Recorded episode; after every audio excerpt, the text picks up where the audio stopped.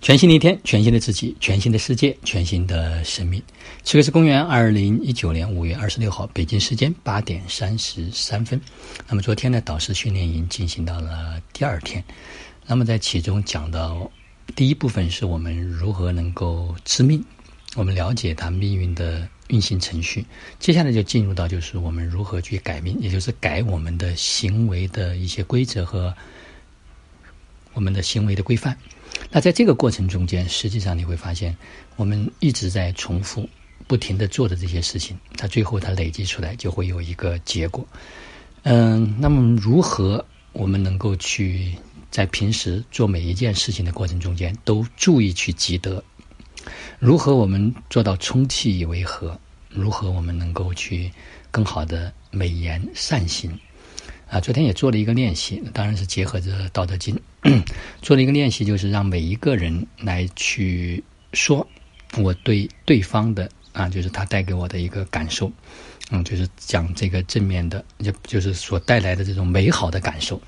啊。但是呢，你会发现，就是我们在做这种训练的过程中间，我们往往无法能够直接面对着这个人说你，或者面对面不能够直视。不能够把自己的这一份感觉、感受啊美好，能够直接的传达给对方。经常我们会用到他，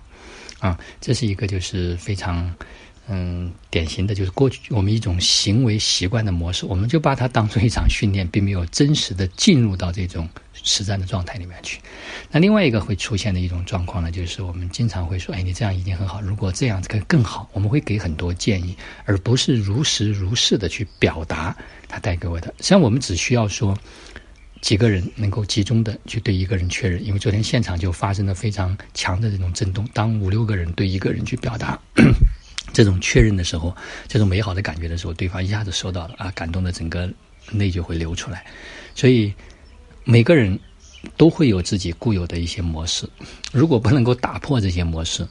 啊，实际上我们有时候是很难走出我们人生的所谓的那种困境也好，或者叫模式也好。那昨天呢，也有很多家人他们在啊表达的过程中间，嗯，也在就是说进行着更多的这样的一种创造。啊，实际上每个人他都有非常多的生命的这样的一份体验，就是我们是否带着这种觉知，带着这种觉察，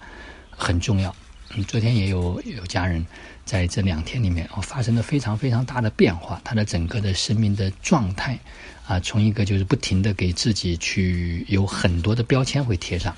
啊，不停的跟自己会贴很多标签，哎，慢慢的我们帮他去打破和打碎，让他去绽放他生命的